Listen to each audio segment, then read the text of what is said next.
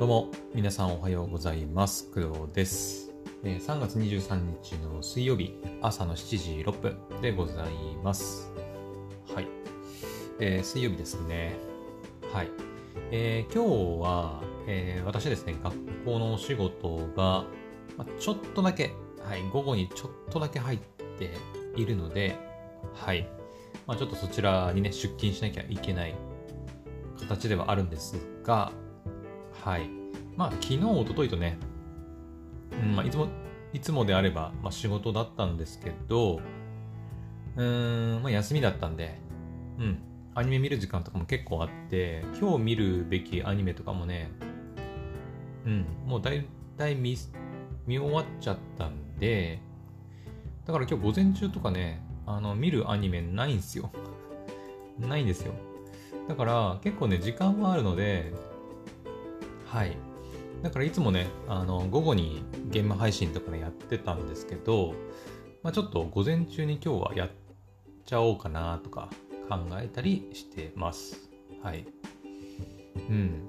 で、あと、まあ昨日の夜ね、まあ、ちらっと言ったんだけど、えっ、と、今ね、ちょっと私、サムネ作りにちょっとハマってて、ハマっててっていうか、まだそんな作ってないんだけど、ちょっといろいろ勉強したりね、なんか、考えたりするのが好きで、ちょっと楽しくてね、うん。ちょっとハマってるんで、ちょっとその辺また勉強したりとか、ね、していこうかなと思ったりもしています。はい。まあ、そんなところですかね、今日は。うん。まあ、本当に今日の午後のお仕事、本当に一瞬で終わるんで、一瞬っていうか、うん、本当に一瞬かな。で終わるんで、うん、そんな忙しくはないんだけど、まあ、午後も何かね、うん。まあ、プログラミングの方もね、一応進めてはいるんですよ。うん。あの、まあ、正直言うとあんま楽しくはないんだけど、あんま楽しくはないんだけど、まあ、なん、なんとなく進めてはいます。はい。今ね、えーっと、ジャンゴのチュートリアルの、まあ、その1からその4までやらなきゃいけないんですけど、今その3をやってる状態ですね。うん。正直何が行われてるのかはさっぱりわからんって感じです。はい。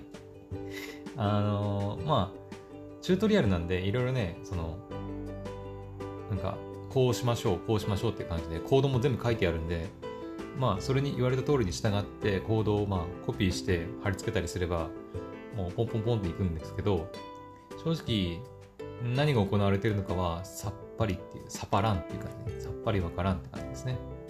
うん。です。はい。だからあんまり楽しくはないですね。うん。で、最近思うのはだから、さっきさ、その、サムネ作りハマってるって言ったじゃないですか。うん。で、えっ、と、まあ、プログラミングを今やってるのは、その、プログラミングのお仕事をしようかなと思って、ね、しようと思ったから、まあ、今やって勉強っていうか、まあ、課題をね、今こなしてるわけなんですけど、あの、今ね、そのサムネ作りがちょっと楽しくて、なんか、このサムネ作りとか、その、サムネ作り、サムネ作成みたいなところ、ま画像の編集だったり、みたいな部分を仕事としてできるんであれば、いいんじゃないかってちょっと思ったりもしてて、うん。なので、まあ、今ちょっとね、その、まあ、サムネ作り、サムネを作るだけってなると、まあ、ちょっと、もうちょっとね、技術的にもっとないとダメですけど、まあ、私はそのプログラミングの知識とかもあったりするんで、ウェブ系のお仕事だったり、あとワードプレスだったりね、そういったこともできたりするので、まあ、そういったところも含めて、今またお仕事を探しているような状況でございます。はい。なので、あの、プログラミングは、まあ、一応進めてはいるけど、ちょっとどうなるかはわかんないですね。うん、今のところなんとなくやってはいるけど、あの、もしかしたらやらないかもっていうところですね。うん。はい。そんな感じでございます。えーで、えー本日のね、メインのお話なんですが、はい。えー今回はね、えーっと、読み人っていうね、あのソニーミュージックエンターテインメントが、一週間もじゃないか。えーっと、まあ、配信自体はね、昨日からかな。うん。えーっと、昨日から、まあ、ソニーミュージックエンターテインメント SME って書かれたりしますけど、が、えーと、朗読付きの電子書籍レーベルの読み人っていうのを作ったららしいんですよ。うん。で、それが、えっ、と、ソニーが、まあ、手掛けるというか運営している電子書籍ストアの、まあ、リーダーストアっていうのがあるんですね。まあ、簡単に言うと、その、Amazon の Kindle とかさ、あとなんだろう、Amazon の Kindle、あと何がある？電子書籍ストアって。まあ、私の場合は Unext もまあ電子書籍ストアといえば電子書籍ストアみたいな感じかな。Unext はそのアニメとか映画とか動画も見れるけど、漫画、ライトノベル、雑誌とか、そういうのも読める、まあ書籍ストアでもあるっちゃあるので、うん。あとは、Apple の iBook だっけ？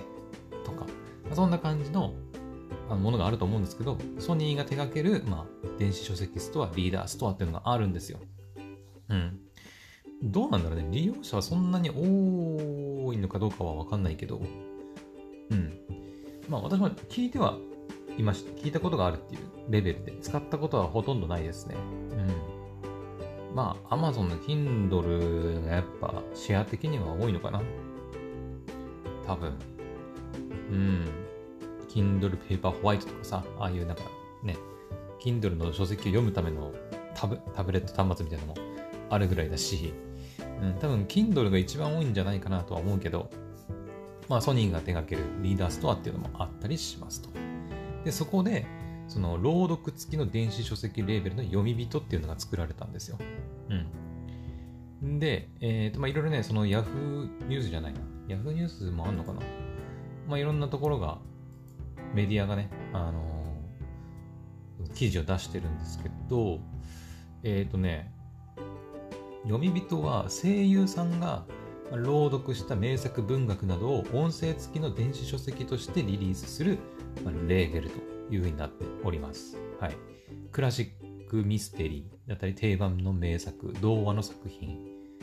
まあ、毎回なんかテーマを設けてね、シリーズ商品を今が展開していこうとしているらしいです。はい。で、もう昨日からリリースされて、もう配信されているんですけど、えっ、ー、と、まず第1弾。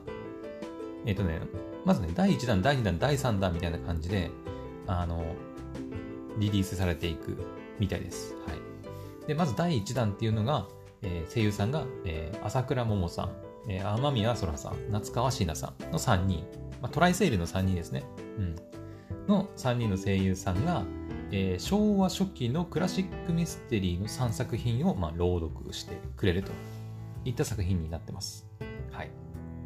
えっ、ー、と、まず、朝倉桃さんが、えー、っと、朗読するのが、これなんて言うんだろう、小堺、私あんまり文学とか詳しくないからわかんないんだけど、小堺ふ、ふぎ、長、ふぎさんって人かな？小堺さんって人が書いた墓地の殺人。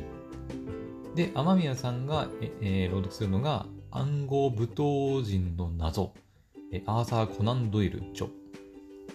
で夏川椎名さんが、えー、朗読するのが流行作家の詩、野村古道著ですね。はい。をそれぞれ、あのー、朗読するといった感じになってます。はい。で、えー、一応ね、もう第2弾、第3弾の、えー、っと、内容というか、はい。もう、もうね、発表されてますね。あ、第4弾も出てるわ。うん。はい。えっ、とね、じゃあ、言っておこうか。えっ、とね、第2弾。第2弾は、えー、3月25日、配信予定ですね。25日。もうすぐだね。25日だから、あさってか。もうあさって配信予定なんだけど、は、えっ、ー、と、谷山紀章さん。えっ、ー、と、あとこれなんて言うんだっけ？林勇さんかな？あんまり聞いたことない、あんまりってか、まあ、たまに聞くけど、ごめんなさい、林優さんでした。えー、林優さん。はい。あと、畑中、畑中佑さん。あと、この人誰だろう？新田祐樹さんかな。この人は本当に初めて見るんだな。ごめんなさい、新祐樹さんでした。全然違うわ。新祐樹さんね。はい。の4人ですね。が第2弾。はい。んで、えー、っと、作品ももう出てて、えっ、と、第2弾はクラシックミステリー2って感じだね。うん。えー谷山紀章さんが D、え、ねこれ ?D 坂の殺人事件、江戸川乱暴。で、えー林優さんが心理試験。これも江戸川乱暴ですね。はい。で、畑中佑さんが象牙の日かな。えー渡辺、なんだろう、お、オン ちょっとわかんねえな。で、えー、新結城さんが探偵小説アルセーヌ・ルパン。ルパン三世の、ルパン、ん？ルパン三世関係あるのか？な関係あるかまあその探偵小説アルセーヌ・ルパン、モーリス・ルブラン著ですね。の、まあ、4作品が第2弾になります。はい。で、第3弾。第3弾は3月30日の水曜日配信開始になってて、えーっと、まあ、テーマとしてはクラシックミステリー3になってます。だからもう第1弾、第2弾、第3弾はもうクラシックミステリーばっかりって感じだね。うん。まあ、さっきから作品見てると、まあ、そんな感じのものばっかだよね。殺人事件とかね、謎とか、死とかね。うん。で、えー第3弾の登場声優さんは、えー、寿美奈子さん、高垣彩希さん、戸松遥さん、豊崎明さん。まあ、あのースフィアの4人ですね。はい。で、えーっと、寿美奈子さんが、えー朗読するのが、銀座幽霊、大阪、大阪系、系よし、わかんない、読み方わかんないな。はい。で、高木彩希さんが、えー、琥珀のパイプ、えー、甲賀三郎かな？戸松遥さんが、休校13時間。これも甲賀三郎さんか。で、豊崎明さんが、金魚は死んでいた。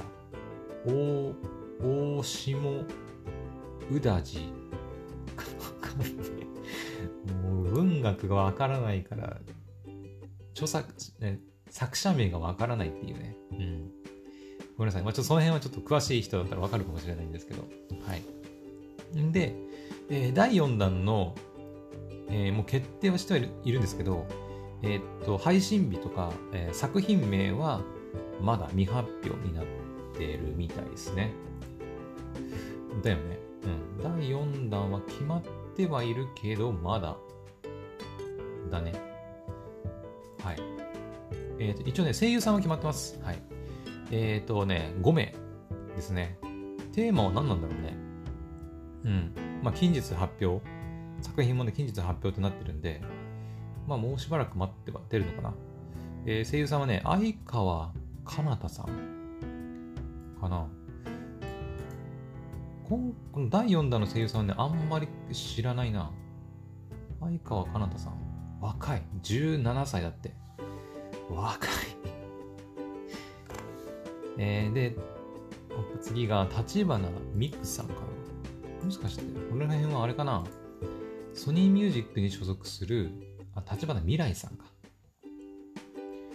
ソニーミュージックに所属する、なんかその、若手、若手の、あの、声優さんたちかな。なんかこれグループだったりするこれ。ちょっとわかんないな。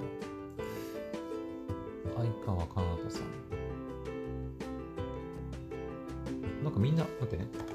もしかして IDOLY PRIDE のメンバー？これ。えー次、日向もかさん。日向もかさん。みんな若。みんな大体20代とか10代とかだね。うん。ミュージックレイン？ちょっと待って。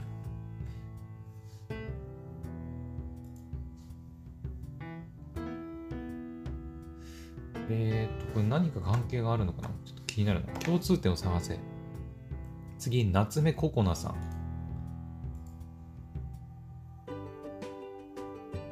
アイドリープライドに出てるな。もしかしてみんなこれアイドリープライドのメンバーか。宮沢小春さん。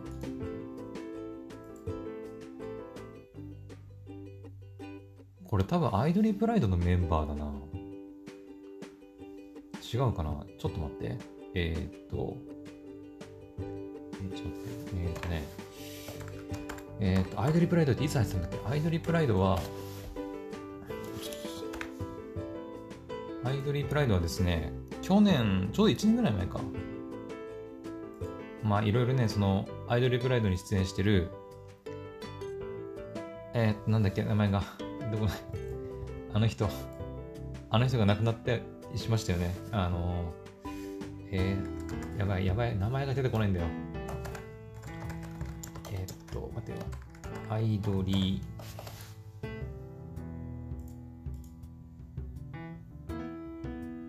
あと待って。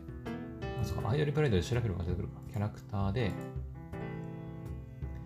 えー、っと待って。キャラクターで、そう、永瀬真奈役のさ、ね、神田沙也加さん、そうだそうだ、神田沙也加さんが亡くなったりとかね、あのー、突然のニュースでびっくりしましたけど、まあそんなこともあったりした、アイドリープライドっていう作品、まあ、ゲームでもあるし、私はアニメから入ったんですけど、うん、めちゃくちゃいいアニメでしたよ。なんかどうやらそれになんか登場してるキャラクターを演じてる声優さんっぽいね。なんか、さっき言った5人は。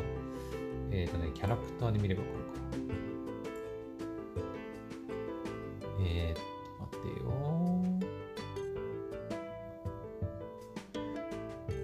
あそうだよ。だって、アイドリープライドはさ、あの、そもそもさっき言った、あの、トライセイルとかスフィアの メンバーもがっつり出てるからね。もうトライセイルのもうメンバーみたいな感じで。うん。トライセイルのメンバーで、スフィアのメンバーみたいな感じで出てるから、そっか。うん。ちょっと待ってよ。えー、っと、月のテンペストと、立花未来。あ、いたね。立花未来さんは永瀬琴乃の声優さんだね。なるほど。ほいほいほい。で、さくらちゃんは違うか。さくらちゃんは違う人だね。菅野舞さん。一ノ瀬ちゃんも違う。えーと、夏目ココナちゃん。あれ？いたよね、さっきの夏目ココナちゃんって。いたな、いたいたいたいた。夏目ココナちゃんは、なぎさちゃんか。なるほど。この子ね。ほいほいほい。んで、佐伯、あ、春子先輩。春子さん。春子さんは違うな。えっ、と、あとは、宮沢小春。ああ、白石咲ちゃんの声と。なるほど。んで、ああ、妹の方は違うよね。うん。高尾さんだよね。相川かなたさん。あ、鈴の声か。なるほど。んで、ひなたもか。あ、はいはいはい。早坂めいね。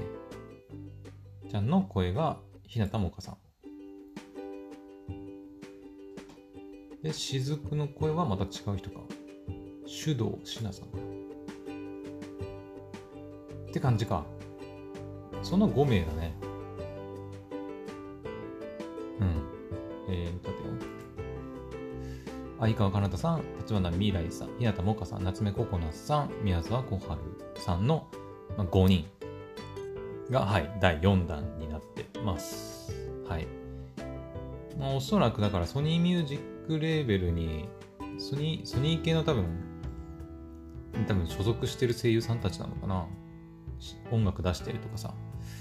はい、あんまり詳しくは知りませんけど、はい。そんな感じで、第1弾、第2弾、第3弾は結構ベテラン声優さんがこう、ドドンっていう感じだけど、第4弾は新人の若い女性声優さんたちが、まあ、朗読してくれるっていう感じかな。だからミステリーではないのかもね、もしかしたら。なんか、うん。ミステリーじゃないかもね。若い女性の声優さんが朗読するってなると、うーん、どどうなんだろうね。ミステリー。うん。まあ、わかりませんけどね。まあ、発表待ちましょう。はい。まあ、そんな感じで、はい。えー、リーダーストアにて、今、はい。声優さんが朗読してくれる、まあ、クラシックミステリーっていうのが、はい。リリースされていて、え、聞くことができるようになっております。はい。これ多分朗読音声付きだから、その別に、なんていうの？あの普通に本としても読むことできるんだろうね。あの、いわゆるその、アマゾンにもさ、似たようなサービスあるじゃないですか。えー、 Audible。ね。あの、聞く読書？違うな。あと、今、ほら、オーディオブックとかっていうサービスもあるじゃないですか。ね。あの、本とか、それこそ、まあ、本とかっていうか、本はざっくりとしてるな。まあ、小説とかさ、あの、なんだ、自己啓発本みたいなものをやっぱ、プロの声優さんとかナレーターの方にこう読んでもらって、それをこう聞き流すじゃないけど、聞いて、えー、読むみたいなやつ今流行ってますけど、それのまあ一種ですよね。で、あのー、おそらくね、 Audible とかって、本自体はどうなのかな？私は Audible 使ったことないんですけど、お、Amazon の Audible とかって、買ったら買ったで、本自体としては読めんのかな？オーディオブックとかもどうだったかな？もしかすると、その、あれって聞く専門のその、なんていうの？あの、コンテンツなんで、購入、まあお金払うんですけど、お金払って購入しますってなったら、本当に聞くだけ。例えば、今日はその自分で読みたいなって気分もあったりするじゃないですか。ね。あの、聞いてるだけじゃよくわかんないから、やっぱ自分でも読みたいなってなった時に、本は本で別で買わなきゃいけないってなると、ちょっと、えってなるかもしれないけど、この、えー、リーダーストアの読み人のコンテンツは、えー、朗読音声付きになってるので、だから基本は本なんだよね。うん。電子書籍の本。で、電子書籍の本を買うと、あの、その声優さんの、えー、朗読音声がついてくるよっていうことなんだと思います。はい。だからあくまでその音声付きっていう風に書いてあるんだろうね。うん。だと思います。はい。詳しくはね、ちょっと調べて皆さんね、欲しいと思うんですけど。あ、ごめん、書いてあるわ。書いてある、書いてある。え読み人の作品は名作文学などのなどの電子書籍に朗読音声がついているリーダーストアオリジナルのコンテンツ。従来の電子書籍のように読書ができるのはもちろん、オーディオブックのように朗読音声を聞くことができ、あ聞くことが可能で、両方を同時に楽しむこともできる商品となっていると。あだから、なんつうの、声優さんが朗読してくれるやつを聞きながら、それを目で追いながら楽しむっていうこともできたりするわけか。なるほど。あの、まあ、いわゆるゲーム、ね、あの、ノベルゲームみたいなもんかな。ね。あの、私がやってる今、その、ヘブン・バーズ・レッドとかっていうゲームも、基本的にはスマホをタップしながら文章を読んでいくゲームなんですけど、あれも結局さ、フルボイスだったりすると、声優さんの音声がこう流れてくる、聞きます。で、ゲームに流れる文章を読みますみたいな感じだよね。だからあれと同じだよね。感覚的には。うん。ゲームもさ、その、あの、自動でこう文章を送る方法とかあるんだけど、オート、オートプレイじゃないんだけど、なんか、ね、あるんだけど、そういうのすると、それこそ何もしなくても、自然とこう音声が流れてきて、文章も勝手に流れていくんで、本当にだから本読んでるような、ね、本を読みながら、あのフルボイスで音声もついてるような感じなんで、まあ、感覚的にはそれが近いのかなとは思いますね。うん。まあ、もちろんその本単体で読むこともできるし、えー、音声だけ？それこそなんだろうね。出勤するとき、例えばイヤホンつけてさ、あの、聞くとか、本は読まなくても、あの、とにかくイヤホンで音声だけ流しておいて、聞いて楽しむみたいなこともできるというふうになってますね。はい。なるほどね。うん。読むプラス聞くという新しい形の電子書籍。だよね。今まであったかなさっきもだから、あの、アマゾンの Audible、ね、あの、っていう話をしましたけど、 Audible とかって、どうだったかなやっぱり、音声コンテンツは音声コンテンツで、あの、書籍は書籍でって別だったような気がするんだよね。確か。うん。だからその、こんな感じでその読むプラス聞くっていう新しい形みたいな感じで書かれてるんだろうね。うん。はい。なるほどね。はい。あ、そうだ、値段。うん。値段も一応言っとこうか。値段はですね、えー、っと、全部100円かなもしかして。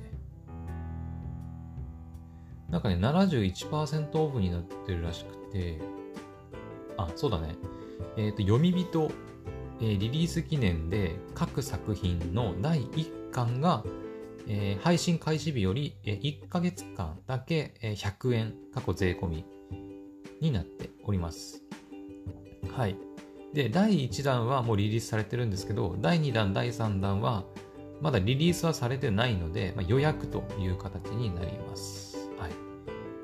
だから第1、さっきね、その、そのなんだろう、いろいろ作品言ったんですけど、あの、1巻で終わる話ではないらしくて、うん、結構第な全何巻みたいな感じになってるんで、まあだから全部楽しむには全部買わなきゃダメなんだけど、とりあえず1巻だけは、その配信開始日より1ヶ月間だけの間ですけど、100円で購入することができるというふうになってるみたいです。はい。だからまあその、ね、いきなり全部買うのはちょっとっていう人は、まあ、まずその好きな声優さんの、えーと、朗読作品をの第1巻だけ100円でまず買って聞いてみてあこれもっと聞きたいなって思ったらあの買えばいいと思うしねうんそれことは私だとねうんそうだなまあでもやっぱトライセールの3人とかまあ、スフィアの4人とかはちょっと聞いてみたいなっていう気はしますね。まあ、男性声優さんのやつは、まあ、うん、まあ私は男なので、やっぱり女性声優さんの朗読の方が聞きたいかなっていう気はしちゃいますけど、はい。まあ、皆さんもね、自身の好きな声優さんの朗読作品を選んで、まあ、購入してみたらいいんじゃないかなと思います。はい。まあ、そんなところですかね。言いたいことは全部言ったかな？うん。とりあえず第1弾から第4弾までもう、あの、決まってるというか、第1弾はもうリリースされていて、第4弾までもう出ることが決まっているということですね。はい。あ、そうだ、もう一つ最後に。えっ、ー、とね、YouTube チャンネルもあります。はい。えー、読み人の、えー、YouTube チャンネルはい、こちらはですね、まあ、プロモーションの動画っていう感じかな。うん。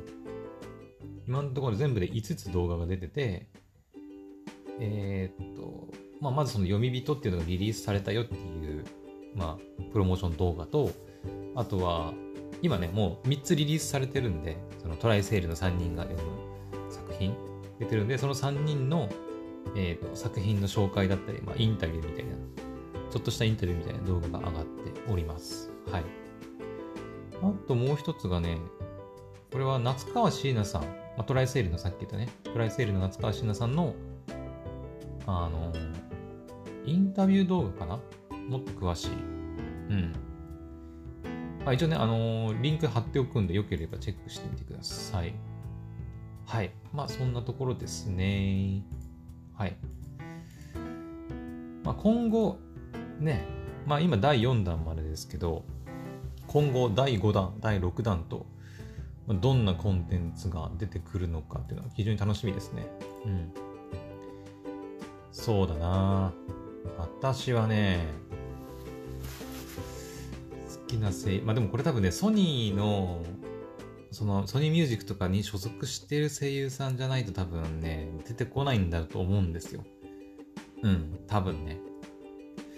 だから、そうだね、ソニーミュージックに所属しているアーティストか。結構そのトライセールとかスフィアは結構そのソニーミュージックに所属してるって結構有名というか、まあ私も知ってたんで、まあそうだよなって思うんだけど、他誰かいたっけ？ソニーミュージックから曲出してる声優さん。誰かいたっけか？まあちょっと皆さんご自身でちょっと調べてみてください。はい。うん、まあ個人的にはそうだね。誰がいいかな？最近、あんまりなんか、一人の声優さんとかをすごい推してるとかっていうのはあんまりないんだけど、うん。昔はね、その、昔っていうか今も好きですけど、茅野愛さんとかね、結構好きでしたけど、うん。まあ、つ、5代5代、第5弾以降、はい、どんな声優さんが出るか、はい、楽しみです。はい。作品も楽しみでね、あの、今回そのミステリー、クラシックミステリーっていうものばっかりでしたけど、あの、まあ、私あんまりそういう文学作品読まないので、もっとこう楽しい作品とか、ね、なんか、もっと今時の作品とかを朗読してくれると、なんかもっとこう、触れやすくなるのかなって思いました。なかなかクラシックミステリー読もうってなるのなかなか厳しい気がするんだけど、うん、そもそも私あんまり本読まないので、うん。はい。まあちょっとま、あ、でも本読まないからって関係ないか、でも。朗読だもんな、聞くんだから。うん。そっか。自分が本読まないとかあんま関係ないのか。そうだね。聞けばいいんだもんな、ただね。はい。まあそんな感じで、皆さんもぜひ、あのリーダーストアの読み人、チェックしてみてください。はい。えー、というわけで、えー、今回の配信はここまでにしたいと思います。はい。30分近く長々とすみませんでした。はい。